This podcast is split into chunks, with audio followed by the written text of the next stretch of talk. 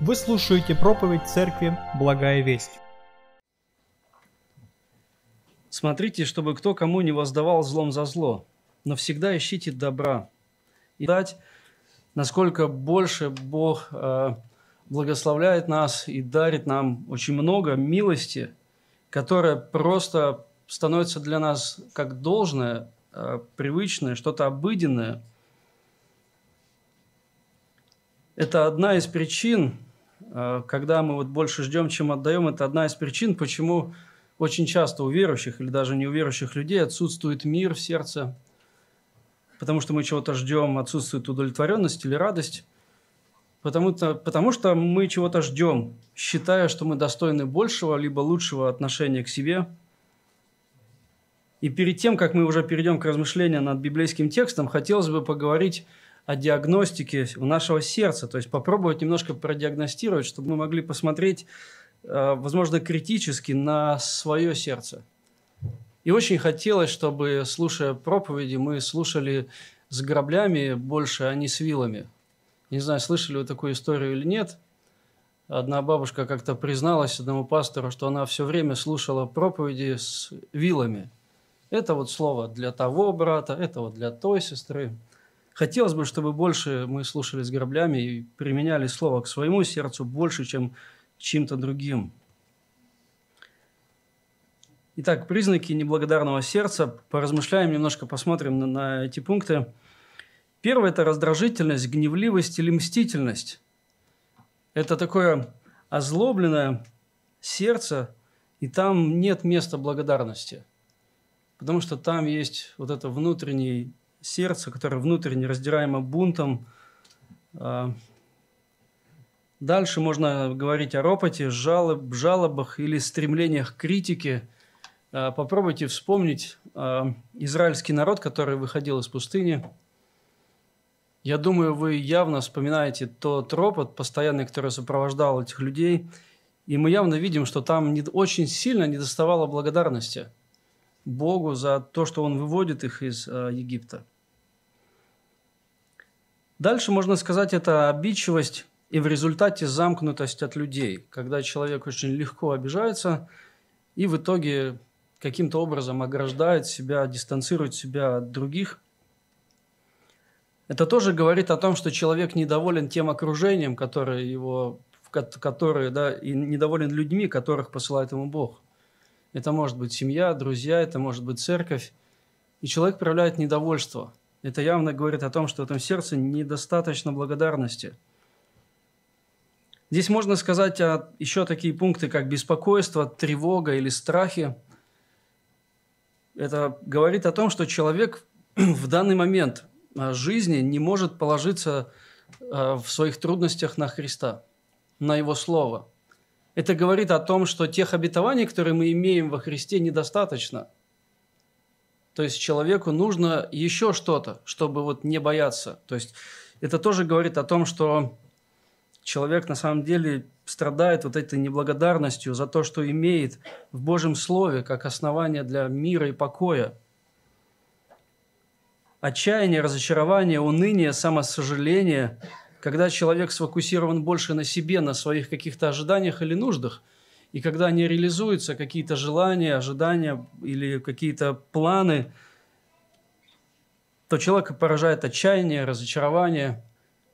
Это тоже говорит о том, что в его сердце недостаточно благодарности, и он больше сфокусирован на собственных нуждах и постоянно чего-то ждет, и чего-то не получает.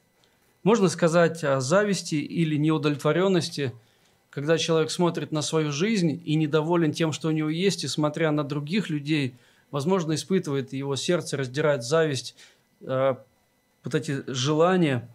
Это тоже говорит о том, что вот он смотрит на других людей не благодаря, не понимая, что он имеет сейчас, уже здесь, сегодня, во Христе. Можно сказать о надменности или презрительности, э, когда люди возвышают себя над другими.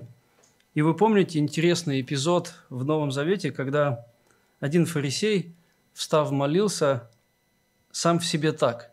И там звучала на самом деле молитва благодарности. «Боже, благодарю Тебя, что я не такой, как прочие». Но мы понимаем, что это не было на самом деле той благодарностью, о которой вот пишет апостол Павел в этом послании. Это было больше превозношением, гордостью. И вы помните человека, который молился рядом, и э, его молитва звучала по-другому. И там не было прямых слов благодарности. Но на самом деле его сердце было благодарным в тот момент. Можно сказать о клеветах, о сплетне, о, клевете, это тоже определенный признак неблагодарности. Когда люди говорят о других плохо, и на самом деле даже не подозревают, что именно этих людей, возможно, возможно даже неудобных, посылает Бог в их жизнь, чтобы их изменить. Я думаю, что, наверное, нам нужно больше молиться даже о неудобных людях с благодарностью за то, что на самом деле Бог окружает нас очень разными людьми, в том числе и трудными – и радоваться тому, что Бог через них меняет нашу жизнь, наше сердце, наши отношения вообще ко всему. Здесь можно сказать еще о подозрительности или мнительности, а, когда человек а, вот так вот прищурясь смотрит на людей, это тоже говорит о том, что в его сердце есть недостаток а, благодарности. Я думаю, что многим из нас знакомо вот то, что перечислено в этом списке – это не исчерпывающий список, но он действительно говорит о неблагодарных сердцах. О том, что мы как люди, мы ждем порой чего-то большего или лучшего. И порой мы не имеем мира в сердце, не имея покоя, потому что мы не можем посмотреть с благодарностью на то, что есть сегодня. Я вспоминаю фразу, которая, которую услышал, наверное, лет 20 назад – и периодически она всплывает в моем, в моем уме, в моем сердце. А, наша жизнь начинается с благодарности за то, что у нас есть сегодня. Вот полнота жизни, когда мы можем оценить с радостью то, что есть сейчас. Потому что недовольство и постоянное ожидание чего-то большего, вот этот ропот, говорит о том, что мира нет в сердце даже сейчас. И мы знаем с вами, что сердце человека не удовлетворится – Интересно, знаете, Мигель де Сервантес в книге «Дон Кихот» такие очень интересно, мне понравилась эта цитата, он так написал. «Неблагодарность – дочь гордости и один из величайших грехов, которые только есть на свете». Мне сначала показалось очень категорично, что это один из величайших грехов, но на самом деле это правда – если мы с вами верим, что Бог является для нас источником жизни, источником полной радости, мира, покоя, счастья, э, всяких благ, которые Бог окружает нас, то когда в моем сердце ропот, недовольство или другие какие-то качества, то по сути я говорю Богу, мне тебя и всех благ, которые ты мне дал, недостаточно. На самом деле это конфликт с Богом внутри в сердце, когда казалось бы, мы порой относимся к этим вещам очень легко. Ну, ропот, ну, подумаешь. А, или что-то еще. Но на самом деле это очень серьезные вещи. Мы говорим Богу, мне тебя недостаточно, то, что ты мне даешь мало, я хочу лучшего, я хочу больше. Это говорит на самом деле о гордости, это значит, что мы считаем, что мы достойны лучшего или большего. И если серьезно посмотреть, то вот этот ропот недовольства в разных его формах или проявлениях, это на самом деле бунт против тех обстоятельств, в которые нас помещает Бог. Я вспоминаю фразу, которую Назим сказал лет 10 назад. Он сказал, недоволен тот, кто не согласен с Богом. Я вот часто вспоминаю эту фразу и думаю, вот на самом деле вот есть вот в этой фразе вот определенная глубина мудрости. Здесь надо признаться, что мы живем в довольно неблагодарном обществе – Я бы даже сказал, что мы живем в таком а, раздраженном обществе. Мы живем в мире, который отвергает Бога как авторитет, как источник жизни, и где укореняется потребительская культура. Мы об этом уже много раз говорили.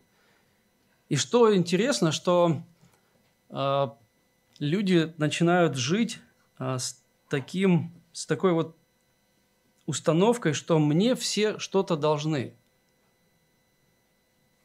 очень часто мы видим недовольство, ропот и циничное, обозленное, неудовлетворенное общество. Кстати, знаете, очень часто именно это замечают водители, которые вот ездят на автомобилях по дорогам. Они видят, насколько на самом деле не обозленное общество вот вокруг нас. А те, кто пользуется метро, особенно в час пик, тоже это видят. Честно, я живу на Выхино, и когда вот в час пик э, тебя заносят в вагон, и на самом деле я понимаю, что люди даже не видят друг друга – и просто порой затаптывают, и ты слышишь мат, ругань, э, и ругаются на самом деле все, от молодых до пожилых. И вот эта ненависть просто за место, чтобы сесть. Интересно, что даже вот наличие комфортных условий, которое в принципе растет, вот этот комфорт и так знаете, такое огромнейшее количество удовольствий сегодня, которые есть, которых не было раньше, оно не делает людей мягче или лучше. Вот это парадокс. Порой чем больше, чем лучше живут люди, тем более циничными, злыми или недовольными они становятся. Я не знаю, почему так происходит, но это факт. Благодарность или умение быть благодарными Богу это, и людям – это то, что нам действительно нужно – И вот попробуйте себе представить, что наше собрание, церковь – это собрание радостных, удовлетворенных и благодарных, искренне благодарных Богу за все людей. И вот эти люди вместе собираются, и они не выясняют между собой отношения, просто радуются тому, что Бог уже совершил, или то, что Он совершает сейчас. Я думаю, что это на самом деле такое, знаете, торжество вот торжество любви, торжество радости, когда такие люди собираются вместе. Им нечего делить, но им есть что отдать. Есть а, чем поделиться. Это на самом деле такой прямой путь к торжеству любви и радости. Это то, о чем пишет Павел. Он говорит, всегда радуйтесь, непрестанно молитесь, за все благодарите. Он хочет видеть церковь Фессалоники вот именно так, именно такими людьми –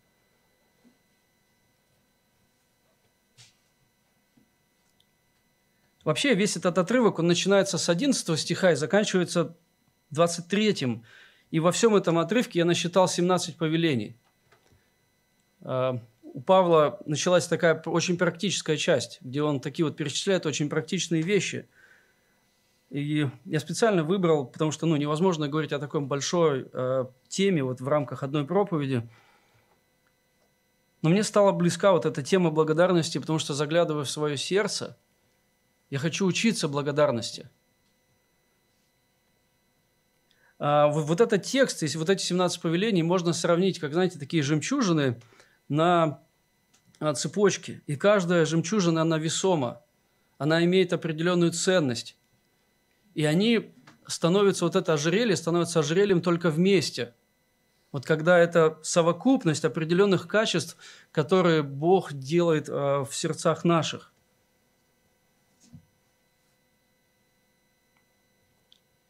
И вот сегодня хотелось бы остановиться более подробно на вот этой теме благодарности. Несколько слов о благодарности вообще, что это такое. А, я думаю, вы все знаете, это от слова «благодарить». Это чувство признательности за сделанное добро, например, за оказанное внимание или услугу, а также это благодарность – это различные формы выражения благодарности, которые выражаются в каких-то действиях – когда мы говорим или благодарим людей словами. То есть это определенное чувство и определенное выражение нашего, наших эмоций, того, что в нашем сердце происходит. Есть другое определение. Благодарность – это сложное чувство, возникающее на базе эмоциональной и рациональной оценки происходящего.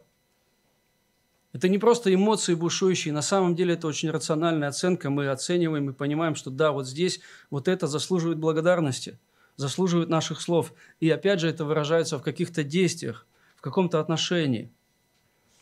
Можно сказать, это то, что рождается в сердце, вовлекает наши чувства, эмоции, вовлекает наш разум а, и выливается в какие-то наши действия, в слова либо в поступки. Это можно сказать, что это вовлекает благодарность, вовлекает всего человека. И знаете, что интересно, это больше, чем просто слова – на самом деле искренняя настоящая благодарность больше, чем хорошее воспитание и даже больше, чем просто вежливость.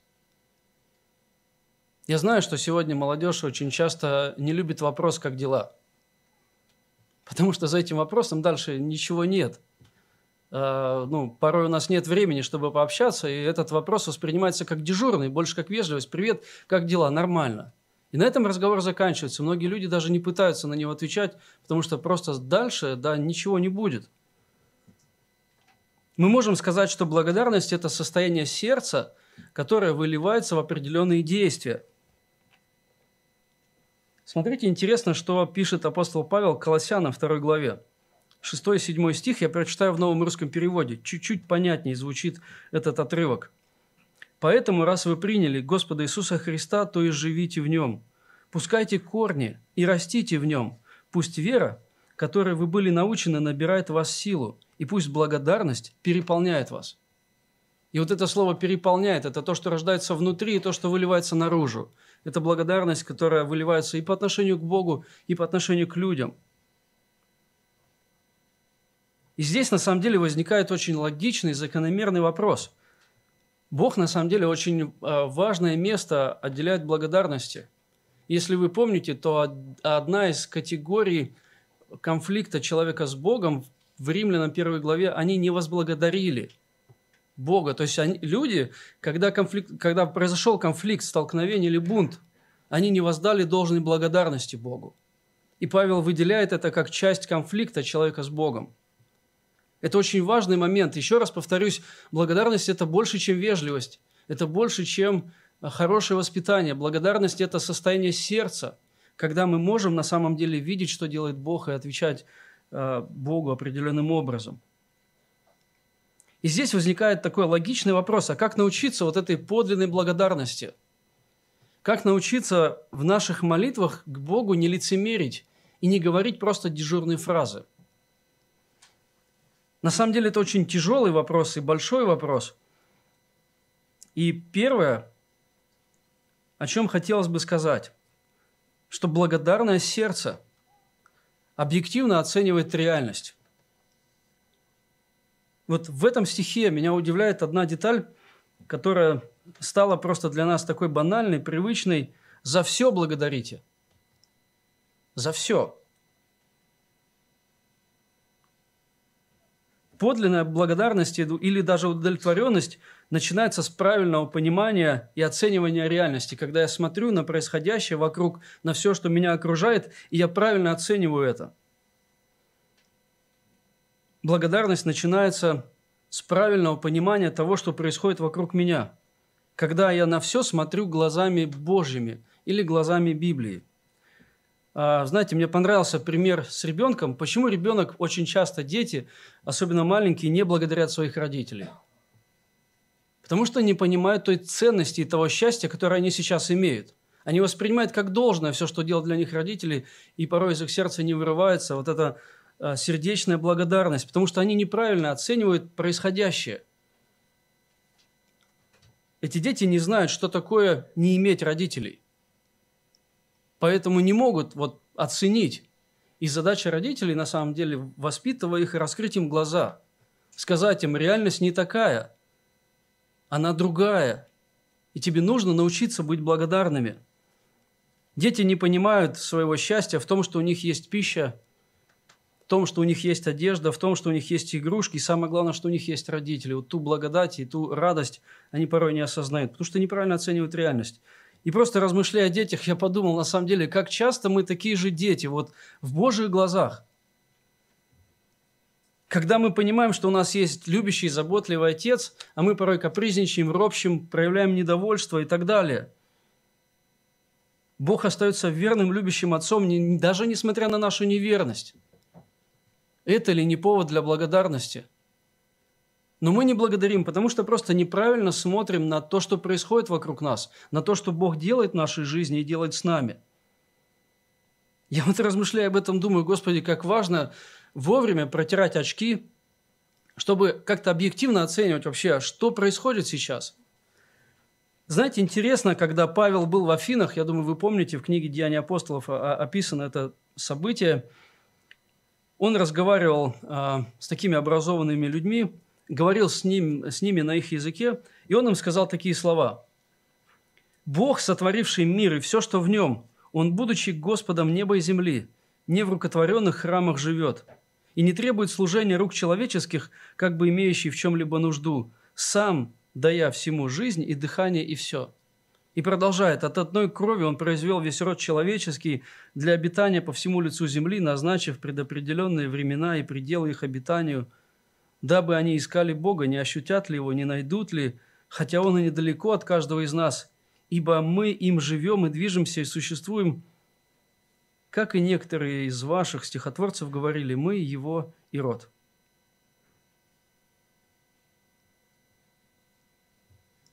И вот теперь это на самом деле удивительная картина.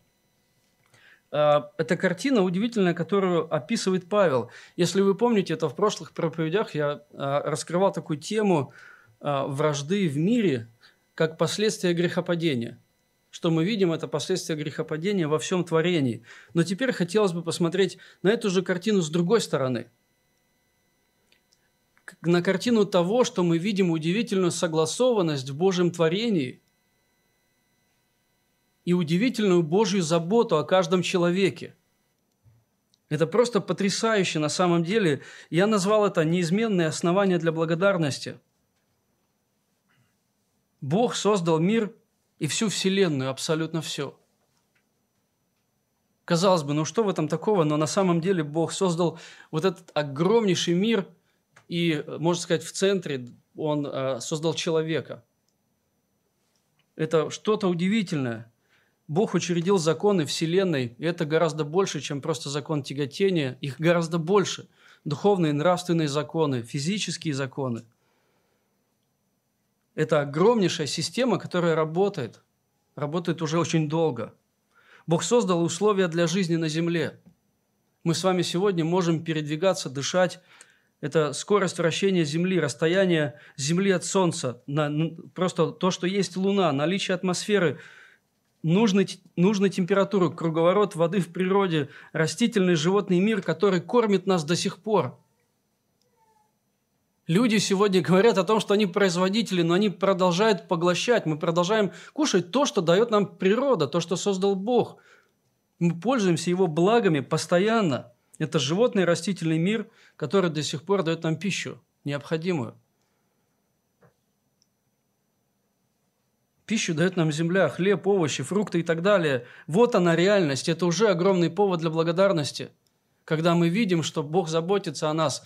Знаете, интересно, как а, Мартин Лютер в одной из своих книг сказал, что Бог заботится о людях через труд доярки.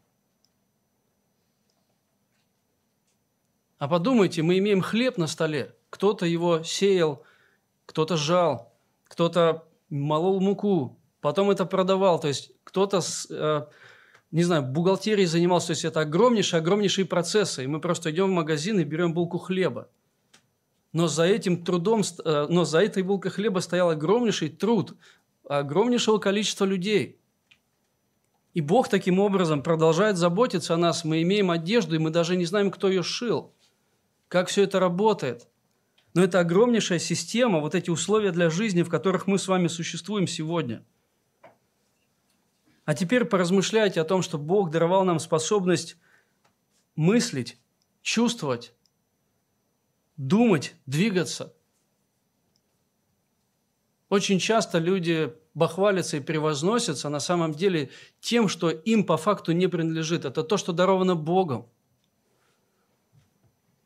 Бог даровал нам творческие способности. Бог дал нам, а, знаете, у меня начало садиться зрение – и вчера вечером я целый день просидел за компьютером, часов до восьми, потом думаю, сделаю перерыв, вышел в магазин, и я иду и, и понимаю, что в очередной раз понимаю, что я не вижу уже э, вывески, вот эти светильники.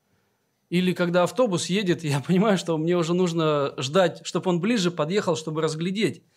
Я, нач... я просто думаю, вот в этих мыслях, э, в подготовке к проповеди, я думаю, я ведь никогда не ценил стопроцентное зрение, которое так долго у меня было. И вот сегодня я начинаю где-то, знаете, роптать или переживать о том, что вот, ну все, очки придется носить. Но ведь так долго. Бог даровал мне стопроцентное зрение, и сегодня я продолжаю видеть. Это тоже Божья благодать. Бог дал нам способность познавать Его. Мы сегодня здесь сидим с вами вместе в зале и можем вместе взирать на Христа, на Его Слово и понимать то, что Бог хочет нам сказать. Это удивительный Божий дар. Он дал нам возможность обрести спасение. И мы сегодня с вами, большинство здесь в этом зале имеют это спасение во Христе. Эту благодать, которую даровал нам Христос. Он дал нам новый смысл жизни. Он дал нам новый источник радости – он дал нам возможность принадлежать к Его телу и церкви. И сегодня большинство из нас является частью Его церкви. Это Божий дар. Бог дал нам вечную жизнь, Бог дал нам пищу на каждый день, кровь над головой. У нас у всех есть кровь над головой. Абсолютно у всех. Сегодня среди нас нет людей, которые живут на улице. Это Божья милость. Бог дал нам одежду, причем не одну, как это было в древнем мире, а у нас на самом деле порой ломятся шкафы. Бог дал нам работу, здоровье и силы. Это то, что даровано Богом. Наше здоровье – просто сила и способности что-то делать. Бог дал нам родителей, какие бы они ни были, они у нас есть. И это Божья благодать. Бог дал нам друзей. Комфортные условия – я сегодня стою перед вами с планшетом и понимаю, что здесь вот в нем все проповеди за последние 10 лет, это очень удобно. Они просто здесь все в одном месте, это не тонна листочков. Это удобно. Бог дал нам свободу от рабства и притеснений. Мы здесь сидим, и не, мы, мы не боимся, что сейчас кто-то ворвется и начнет притеснять а, нас а, и нашу веру. Да даже, наверное, просто банально отсутствие войны – я люблю смотреть военные фильмы. Армия с меня еще не выветрилась, как говорит мне жена. Эти три года они, они до сих пор еще где-то там. И когда я смотрю на это, я на самом деле понимаю, что нам есть о чем благодарить Бога. Хотя бы даже за мир, который мы сегодня здесь имеем. И вот теперь просто обернитесь назад, сколько уже перечислено и сколько еще можно перечислять того, что мы уже имеем благодаря тому, что Бог благ к неблагодарным и злым. Он продолжает свою заботу, Он посылает дождь на праведных и неправедных. Это удивительно, на самом деле картина того, насколько мы богаты сегодня с вами просто той Божьей заботой, которая уже оказана нам – и вот благодарное сердце, оно стремится объективно оценивать реальность. Оно, оно говорит просто, я уже настолько богат, Бог настолько благ, мне достаточно того, что Бог уже даровал мне. И я могу делиться, на самом деле я могу отдавать другим людям очень многое. И здесь проблема в том, что очень часто люди начинают присваивать себе то, что даровано Богом – и отсюда, на самом деле, это неправильная оценка реальности, и отсюда недовольство, злоба, негативизм какой-то и так далее. Превозношение одних людей над другими, даже образование, даже способность думать, способность выражать мысли, дарована Богом. Я не знаю, почему одни люди в чем-то более способны, другие люди в чем-то менее способны, но в этом есть определенная тайна, и Бог так сделал – что люди разные, но все, что мы имеем, дано нам Богом. Я прочитаю еще один отрывок э, в 1 Коринфянам, 4 глава, 7 стих, тоже ну, в новом русском переводе. «Кто же делает тебя лучше других? Что у тебя есть своего, чего бы ты не получил от Бога?» Это риторический вопрос. Если ничего такого нет, то что же ты хвалишься подаренным? Вот это Павел задает вопрос коринфянам, которые бахвалятся дарами, способностями, какими-то чем-то еще. Но на самом деле Бог достоин благодарности. И вот когда мы смотрим на все то огромнейшее благо, которым Бог дарит людям, в том числе и нам, а теперь подумайте, что нас ждет там на небесах. Если мы даже представить себе не можем то, что ждет нас там, за порогом смерти, когда мы встретимся со Христом, когда преобразится наша ветхая природа, мы станем подобными Ему, я не могу себе представить этого. Но Бог достоин благодарности просто за то, что нас это ждет, и мы уверены в том, что э, это наше по праву благодаря Христу, Его смерти на кресте. Смотрите, как пишет Петр в первом послании, в третьем и четвертой стихи. «Благословен Бог и Отец Господа нашего Иисуса Христа, по великой своей милости, возродивший нас воскресением Иисуса Христа из мертвых к упованию живому, к наследству нетленному, чистому, неувидаемому, хранящемуся на небесах для вас». И вот читаю эти тексты, я понимаю, что ну, нам есть о чем благодарить Бога. Помните, он говорит, в доме отца моего обителей много, я иду приготовить вам место. Я думаю, что Бог приготовит нам очень хорошее место. Благодарное сердце формируется, когда мы учимся смотреть на мир э, вот, Божьими глазами – благодаря нашему союзу со Христом, благодаря нашему общению, благодаря познанию Слова, когда мы смотрим на мир через призму Писания, мы учимся благодарности, потому что понимаем, насколько удивительно Бог позаботился о нас уже сейчас, насколько удивительно Бог продолжает заботиться о своих детях. Знаете, удивительно, даже когда происходит что-то нехорошее, как нам кажется, когда Бог проводит нас через страдания, даже здесь есть обетование, что Бог все, де, все делает во благо. И даже здесь, в эти трудные моменты, у нас есть повод для благодарности. Просто знание того, что Бог все всегда делает, делает ко благу. Здесь я хочу задать несколько вопросов к сердцу. И первый такой вопрос. Осознаем ли мы то счастье, что уже даровано Богом? не начинаем ли мы относиться как к должному, к той благодати и милости, которая уже дарована Богом, вот со всеми благами, которые мы имеем? Как часто мы проявляем недовольство или ропот на те обстоятельства, что посылает Бог? Ну, просто банально даже погода. Конечно, сейчас, по идее, должно быть немножко потеплее. Но я думаю, на самом деле, о том, как много недовольных людей, которые выходят на улицу, а на самом деле даже погоду делает Бог. И Он всегда все делает во благо. И последняя мысль, я постараюсь поскорее пройти. Благодарное сердце дарит прощение вместо мести. Мы читаем вот э, в первом Фессалоникийцам, 5 глава, в 15 стихе, чуть ранее, первое «за все благодарите», но чуть ранее апостол Павел пишет «смотрите, чтобы кто кому не воздавал злом за зло». И дальше «но всегда ищите добра друг другу и всем». И Павел пишет о том, чтобы в церкви э, в Фессалониках доминировала такая культура прощения вместо мстительности. И из контекста послания явно видно, что церковь очень хорошая. Павел, на самом деле, очень положительно, очень положительно э, отзывается об этой церкви, особенно в первых двух главах. Но вместе с тем в церкви есть э, напряжение среди ее членов – Именно поэтому он и пишет э, вот эти слова.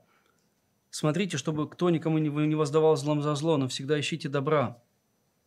И вот эта тема прощения, она очень вообще проходит через все Писание. И очень много об этом говорит Библия.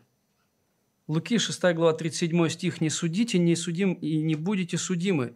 Не осуждайте и не будете осуждены. Прощайте и прощены будете». И Ефесянам 4 глава продолжает писать Павел, только уже другой церкви. «Но будьте друг к другу добры, сострадательны, прощайте друг друга, как и Бог во Христе простил вас». И то, что в церкви были напряжения, мы знаем буквально из стиха раньше. Вот это 15 стих, который говорит о том, что не нужно воздавать злом за зло. То буквально стихом ранее написано чуть-чуть другое. «Умоляем также вас, братья, вразумляйте бесчинных, утешайте малодушных, поддерживайте слабых, будьте долготерпеливы ко всем». И вот он описывает, что есть ряд категорий людей, которые вызывают напряжение, а, какие-то, возможно, конфликтные ситуации. Особенно, скорее всего, это больше бесчинные вызывают ну, вот, какие-то конфликты в церкви. Но он говорит, смотрите, дальше, вот 15 стих, чтобы кто кому не воздавал злом за зло. Я еще раз повторюсь в том, что мы сегодня живем в раздраженном и конфликтном обществе. Особенно в нашем большом городе с ее огромнейшей плотностью населения. Еще раз повторюсь, что это, это видят водители, а, либо это видно в метро. А, почему-то говорят, что именно Москва – это самый недовольный город среди всех городов России. А, и тут можно много говорить, но на самом деле наша культура носит мстительный характер. Вот это факт. Практически очень огромнейшее количество фильмов, которое поощряет месть в той или иной форме. Убили собаку, он там расстрелял там, вот очень популярный сейчас фильм, просто убили собаку, он там расстрелял огромнейшее количество людей и так далее. И вот этот э, закон око за око никто не отменял, он работает на самом деле сегодня. То есть вот эта мстительность преподносится как норма. Я всегда думаю о том, что вот эта культура мирская, она оказывает влияние в какой-то, в той или иной степени на верующих людей.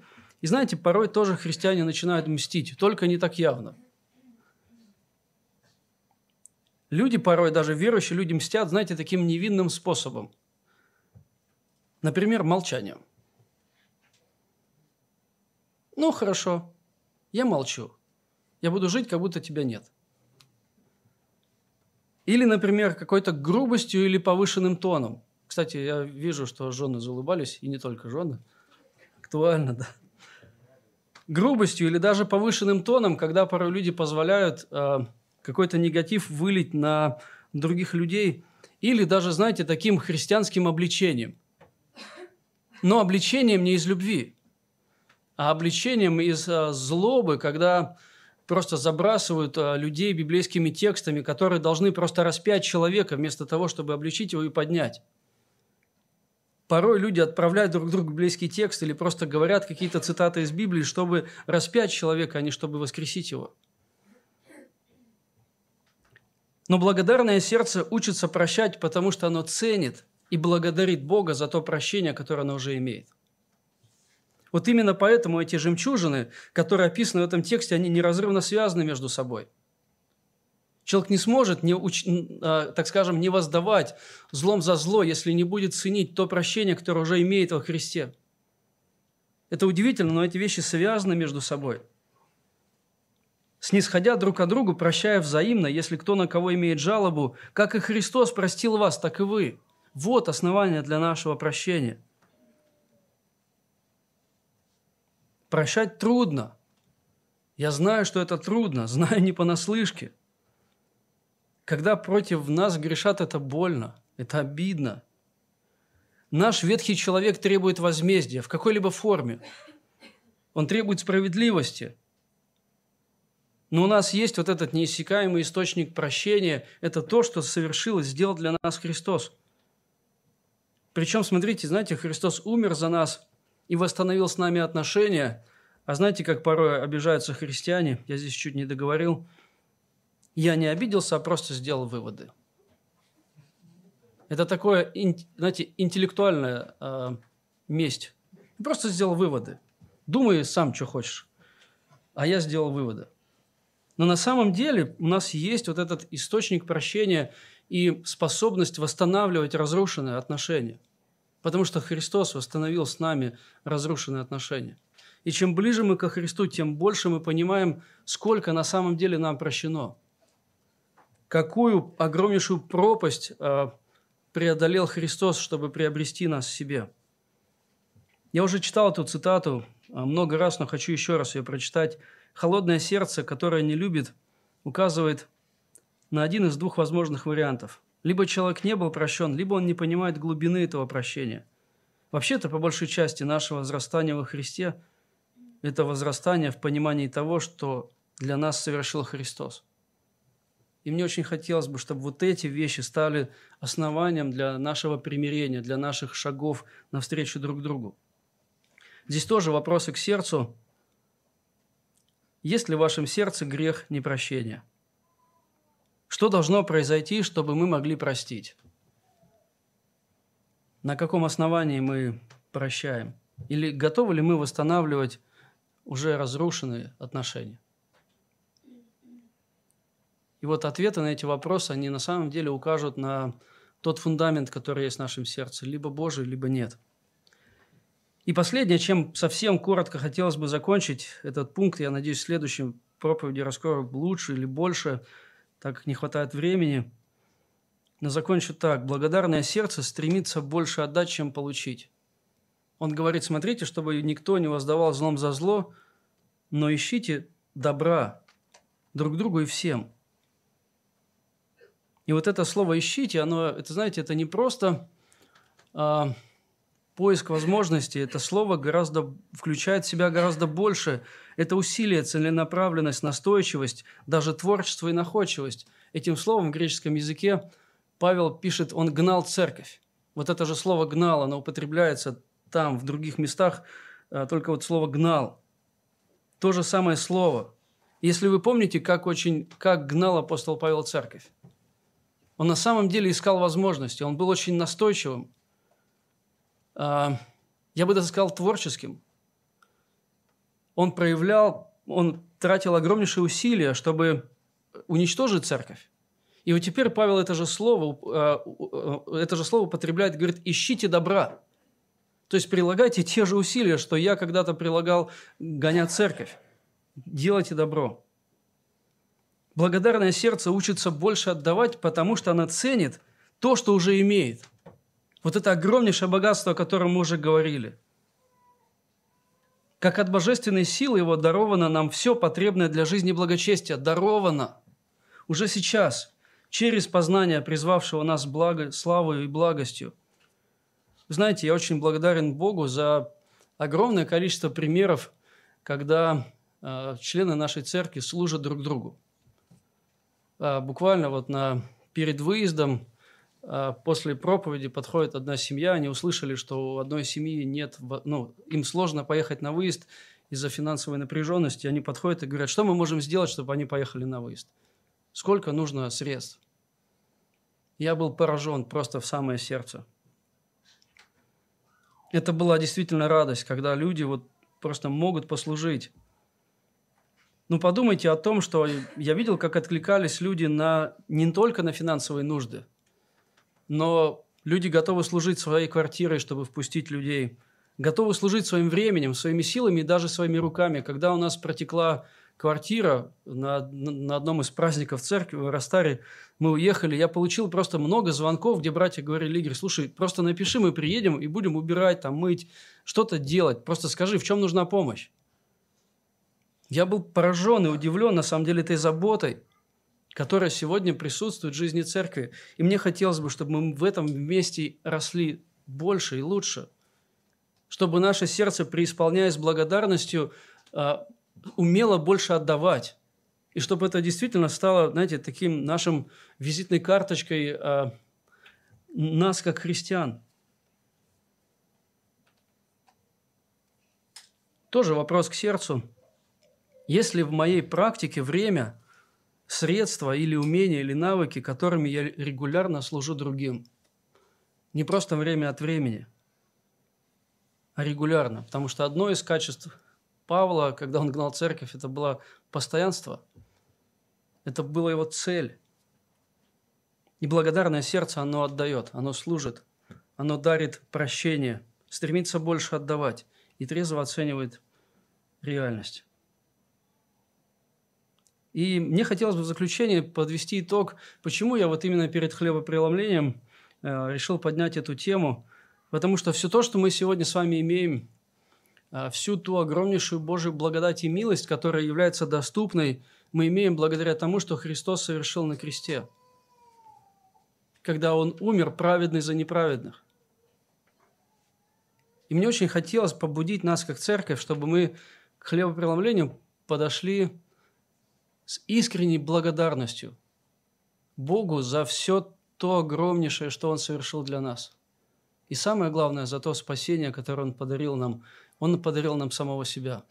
Давайте вместе помолимся и будем заканчивать. Аминь.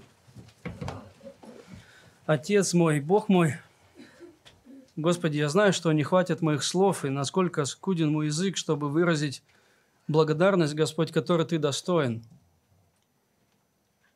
Боже, я знаю, что порой не нужно слов, Ты видишь то, что в сердце происходит, и Ты знаешь, Господь, насколько наши сердца обращены к Тебе с благодарностью. Но позволь, Господи, хоть немного сказать благодарности Тебе за то, что мы имеем, Отец. Ты действительно заботишься о нас каждый день. Ты действительно проявляешь свою верность. Ты проявляешь свою милость, Господь, и к верующим, и к неверующим. Ты продолжаешь ждать, когда люди обратятся к Тебе, которые еще не знают Тебя. Господи, помоги нам и научи нас объективно смотреть на то, что происходит вокруг нас.